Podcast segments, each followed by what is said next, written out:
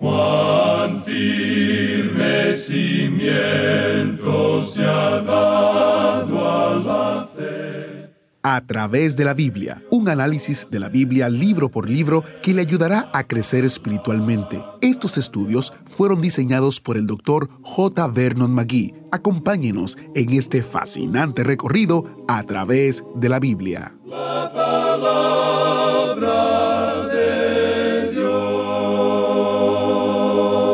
Por la fe, Moisés, cuando nació, fue escondido por sus padres por tres meses porque le vieron niño hermoso y no temieron al decreto del rey.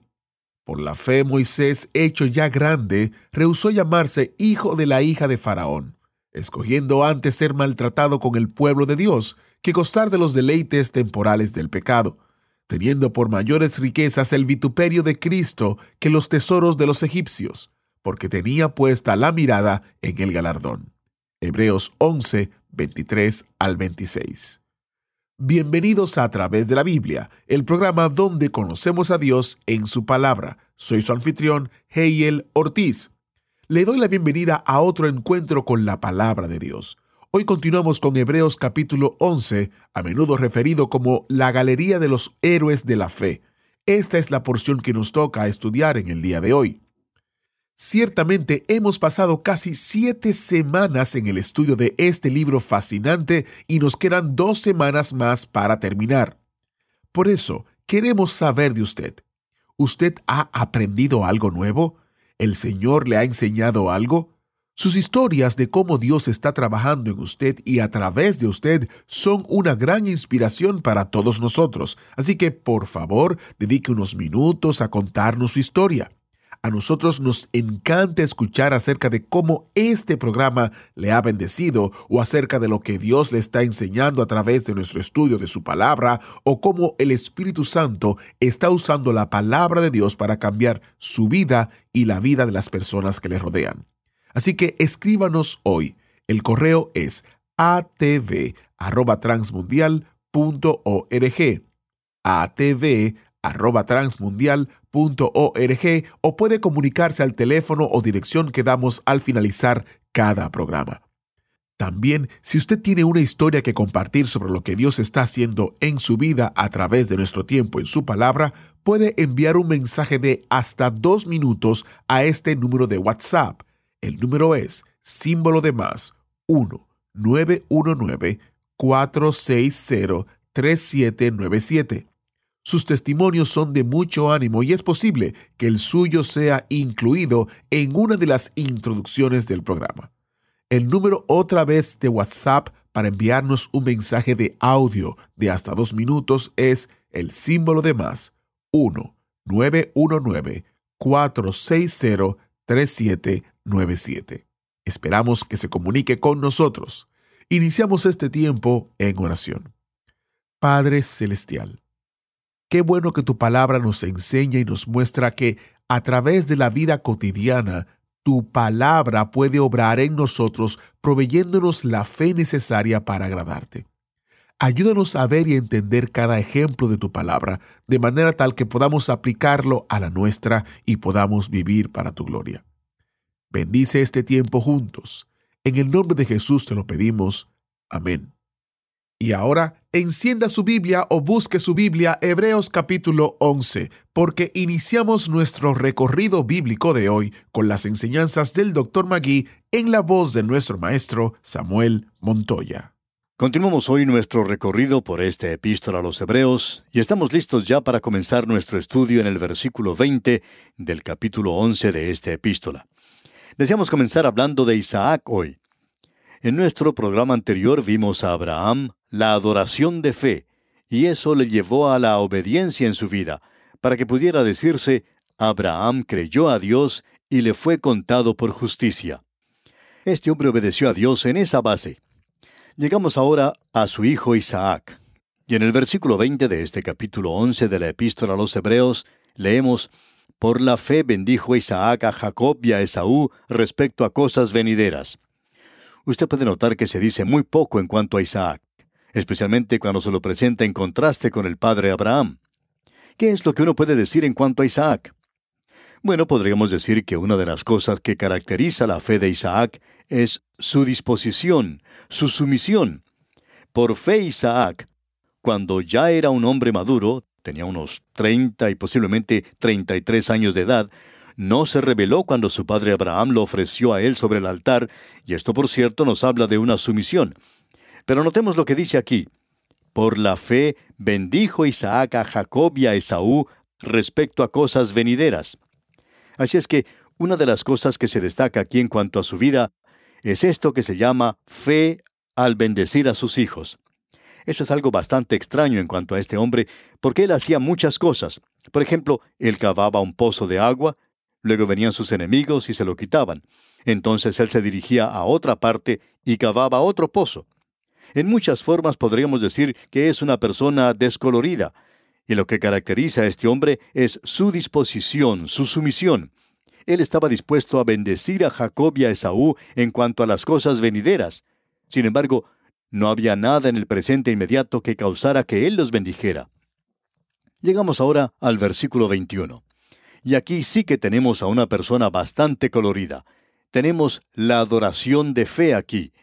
Y en el versículo 21 de este capítulo 11 de la epístola a los Hebreos leemos, Por la fe, Jacob, al morir, bendijo a cada uno de los hijos de José y adoró apoyado sobre el extremo de su bordón.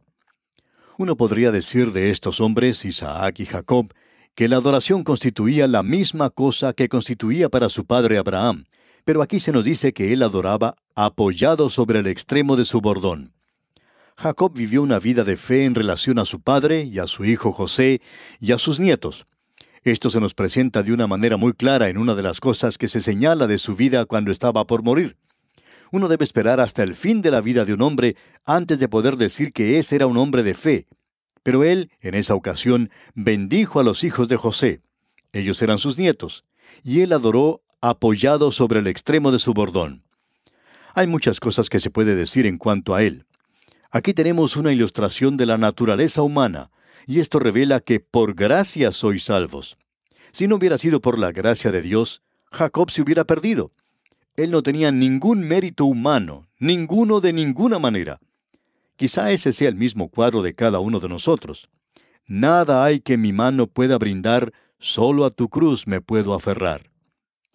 El fundador de la misión al interior de China, el doctor Hudson Taylor, tenía una manera de enfatizar el hecho de que uno no es nada. En cierta ocasión llegó un nuevo misionero con su esposa, y el doctor Taylor enfatizó a ellos que ante Dios nosotros somos completamente nada, que Dios es el único que puede tomar nada y hacer algo con eso. Por fin, un día ese joven vino ante el doctor Taylor y le dijo, Es muy difícil para mí el pensar que soy nada. A lo que el doctor Taylor contestó, Joven, usted es nada y debe aceptar la palabra de Dios por ello. No es necesario que usted lo crea por sí mismo. Sencillamente acepte la palabra de Dios por ello. Este hombre Jacob, pues, es un cuadro de la naturaleza humana. Se habla mucho hoy en cuanto a la psicología del cuidado prenatal, del cuidado natal, del cuidado postnatal, y cuán importantes son esas cosas en la vida de una persona. El ginecólogo y el psicólogo le dan mucho énfasis al cuidado prenatal, al cuidado natal y al cuidado postnatal. El cuidado prenatal es, por supuesto, antes del nacimiento. El cuidado natal es durante el nacimiento de la persona, y el cuidado postnatal es después del nacimiento. Ahora, ¿qué puede decirse de Jacob?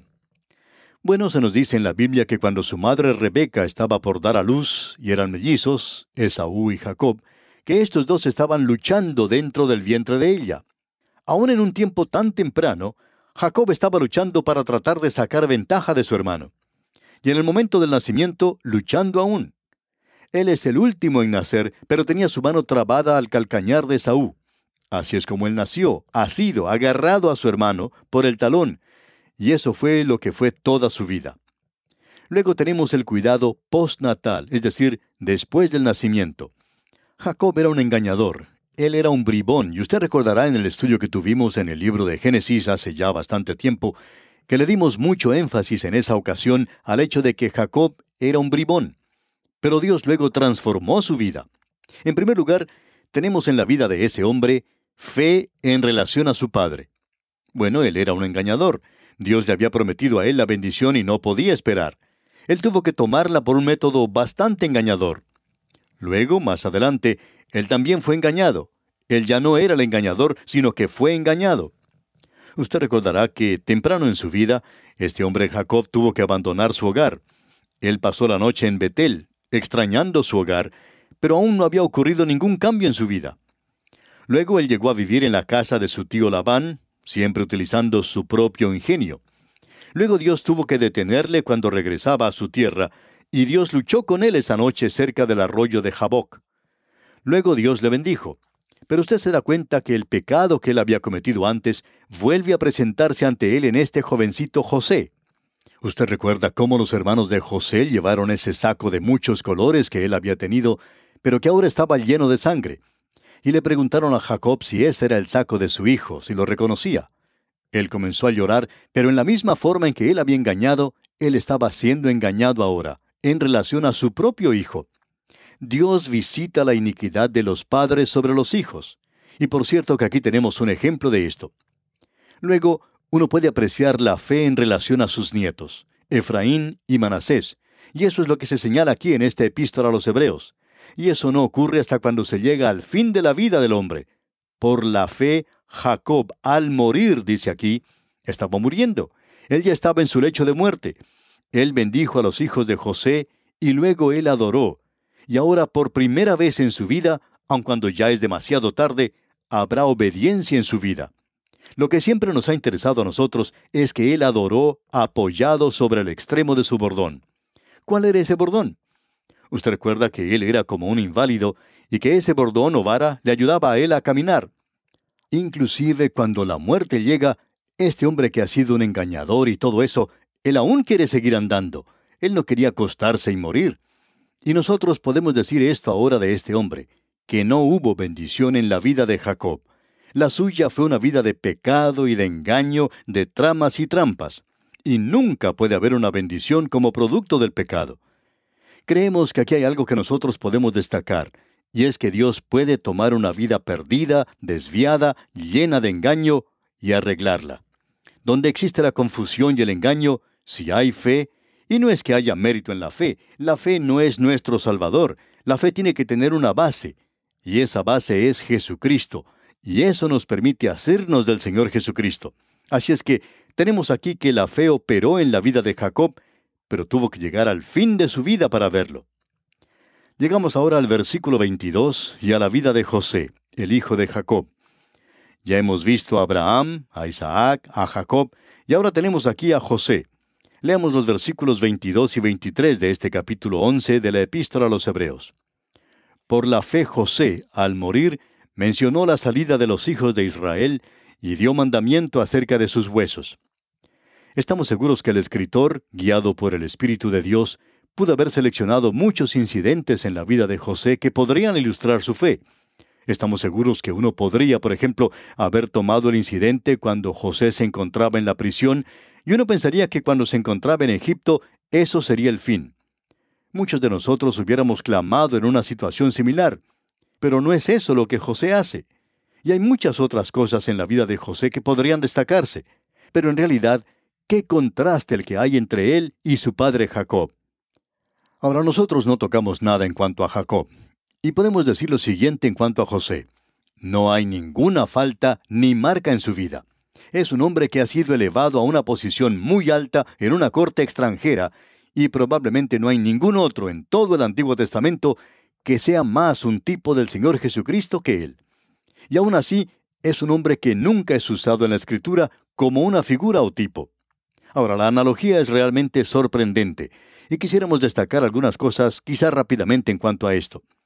José era el hijo más amado. El Señor Jesucristo también lo fue. Él tenía un saco de muchos colores, lo cual lo destacaba entre sus hermanos, y esto le daba a él cierta autoridad sobre sus hermanos. José tuvo una visión. Sus hermanos pensaban que era un soñador, y usted recuerda que el Señor Jesucristo vino con un mensaje y ellos pensaron que Él era un soñador.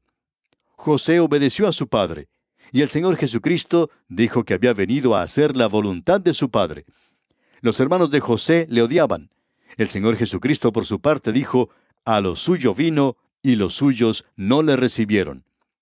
El padre de José le envió a buscar a sus hermanos. El Señor Jesús vino a este mundo a buscar a los perdidos.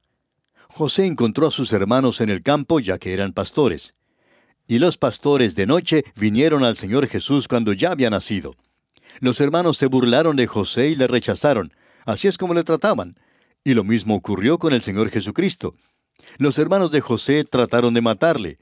Y estas analogías, por cierto, que continúan a través del Señor Jesucristo. José fue vendido como un esclavo por treinta piezas de plata. La túnica de José fue untada con sangre. Y lo mismo ocurre con los vestidos del Señor Jesucristo. Los soldados echaron suerte por ellos, con su sangre en el vestido. José fue vendido a Egipto. Dios le levantó allí para salvar al mundo. El Señor Jesucristo fue hasta la muerte. José fue tentado por el mundo de la carne y del mal. El Señor Jesucristo también lo fue. José llegó a ser el Salvador del mundo gentil de aquella época. El Señor Jesucristo vino a buscar y a salvar a todos, a los judíos y a los gentiles. Cuando está en el trono, José da pan a la gente, y el Señor Jesucristo hizo esto. José tomó una esposa gentil en Egipto. El Señor Jesucristo está llamando a un pueblo de este mundo para su nombre, y luego tenemos que estos hijos de Jacob van a ese lugar, los reconoce José, y luego se hace conocer ante ellos y algún día el Señor Jesucristo vendrá a hacerse conocer ante sus propios hermanos. Algo interesante en cuanto a este hombre es que tenía fe en el sueño que recibió. Tuvo fe cuando fue arrojado a la celda, tuvo fe en Egipto, y eso es lo que le mantuvo a él en esa situación. Pero al llegar al fin de su vida, uno pensaría que hubiera quedado satisfecho con Egipto. Pero no es así con este hombre. Él dijo que cuando llegaran los días en que los hijos de Israel dejaran la tierra de Egipto, que llevaran de ese lugar sus huesos. Ahora, ¿por qué no podían ellos llevar su cuerpo en ese momento y sepultarlo en la tierra de Efraín?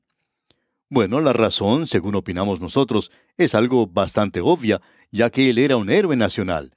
Pero llegó al trono un faraón que no conocía a José, y los hijos de Israel salieron de ese lugar, llevaron sus huesos y los sepultaron en Siquem, en el país samaritano. Allí ellos pueden señalar el lugar de la tumba de José donde están sepultados sus huesos. Bueno, no están allí posiblemente, pero ellos lo tomaron y lo llevaron a esa tierra. Así es que tenemos aquí este informe en cuanto a José. Avanzamos ahora muchos años, y los hijos de Israel se encuentran en la tierra de Egipto. Y el versículo 23 de este capítulo 11 de la epístola a los Hebreos dice, Por la fe Moisés, cuando nació, fue escondido por sus padres por tres meses porque le dieron niño hermoso y no temieron el decreto del rey. Moisés tenía padres piadosos. Ellos estaban dispuestos a tomar una posición. La fe de ellos en realidad llega a existir antes de que naciera Moisés. Y en el versículo 24 leemos, Por la fe Moisés, hecho ya grande, rehusó llamarse hijo de la hija de Faraón. Usted puede observar la obra de la fe, amigo oyente. Él creció en el palacio de Faraón y podría haber llegado a ser el próximo Faraón. Así es que tiene que tener fe para elegir correctamente. Y él hizo eso. Y en los versículos 25 y 26 leemos, escogiendo antes ser maltratado con el pueblo de Dios que gozar de los deleites temporales del pecado, teniendo por mayores riquezas el vituperio de Cristo que los tesoros de los egipcios, porque tenía puesta la mirada en el galardón. Alguien más, aparte de Abraham, pudo ver el día del Señor Jesucristo y regocijarse, y ese fue Moisés. Y en el versículo 27 leemos, Por la fe dejó a Egipto, no temiendo la ira del rey, porque se sostuvo como viendo al invisible. Él tiene fe para actuar, y la fe le guía a las acciones que él realizó. Hay personas que por mucho tiempo hablan en cuanto a que creen esto, que creen aquello, sin embargo no hacen nada. A ellos debemos decirles que la fe se revela a sí misma en la acción. Dios salva sin obras, pero la fe que salva, amigo oyente, tiene sus obras. Así es que este hombre aquí abandonó a Egipto, no temiendo a la ira del rey, porque se sostuvo como viendo al invisible. Y el versículo 28 continúa, Por la fe celebró la Pascua y la aspersión de la sangre, para que el que destruía a los primogénitos no los tocase a ellos. Aquí podemos apreciar la fe para obedecer a Dios. Dios dijo que hiciera eso, y Él lo hace. Uno tiene estos ejemplos en la vida de este hombre. Él dejó los placeres del mundo. Él ahora ha salido al desierto y luego regresará y sacará a su propio pueblo. Tiene la fe para obedecer a Dios allí. Y en el versículo 29 de este capítulo 11 de la epístola a los Hebreos continuamos leyendo, Por la fe pasaron el mar rojo como por tierra seca, e intentando los egipcios hacer lo mismo, fueron ahogados. ¿De quién es la fe mencionada aquí? ¿La fe de los hijos de Israel? Ellos no tenían ninguna fe. Esta gente le dijo a Moisés cuando observó que se acercaban los carros de Faraón, regresemos a Egipto lo más pronto posible. Hemos cometido una equivocación al salir de allí. Fue la fe de Moisés, amigo oyente. Él se acercó a la orilla del mar y con su vara hirió las aguas, y fue por su fe que las aguas se partieron y ellos pudieron marchar hacia la otra ribera.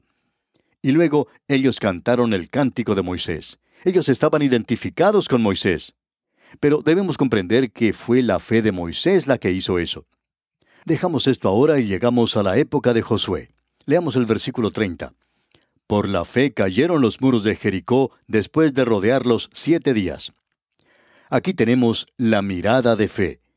Si usted se hubiera encontrado con este hombre Josué, digamos, el quinto día de su marcha alrededor de la ciudad de Jericó, usted le podría haber dicho a él, bueno, parece que no está avanzando mucho.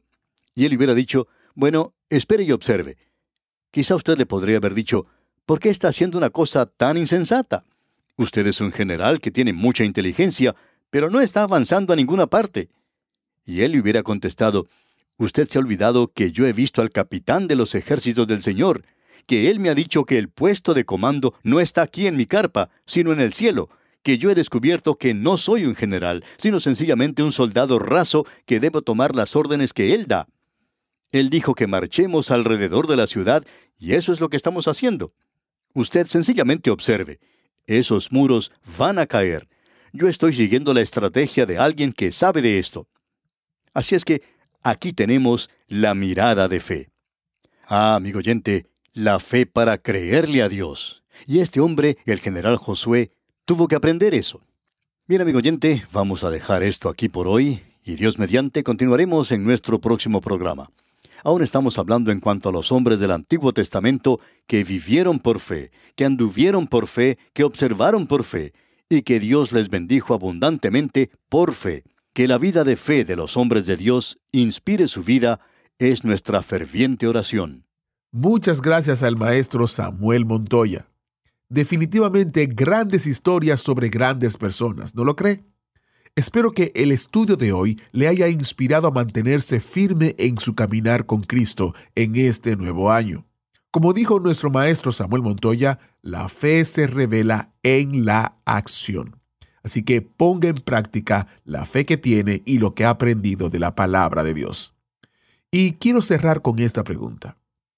Entonces, Dios destruyó la ciudad de Jericó sin darle a la gente la oportunidad de arrepentirse. Esta es una buena pregunta. Acompáñenos mañana para conocer la respuesta a esa pregunta y mucho más aquí en su programa a través de la Biblia. Agradecemos que nos acompañara en el estudio de hoy. Le invitamos a que visite nuestro sitio en internet a través de la biblia.org. Ahí puede suscribirse para recibir las notas y bosquejos de lo que estamos estudiando y noticias del ministerio. También encontrará la variedad de libros y materiales gratuitos que tenemos para usted. El sitio es a través de la biblia.org. Todo lo que hacemos es posible gracias al Señor y a personas como usted que se unen a nosotros en la obra de llevar la palabra entera al mundo entero. A través de la Biblia es una producción de Radio Transmundial.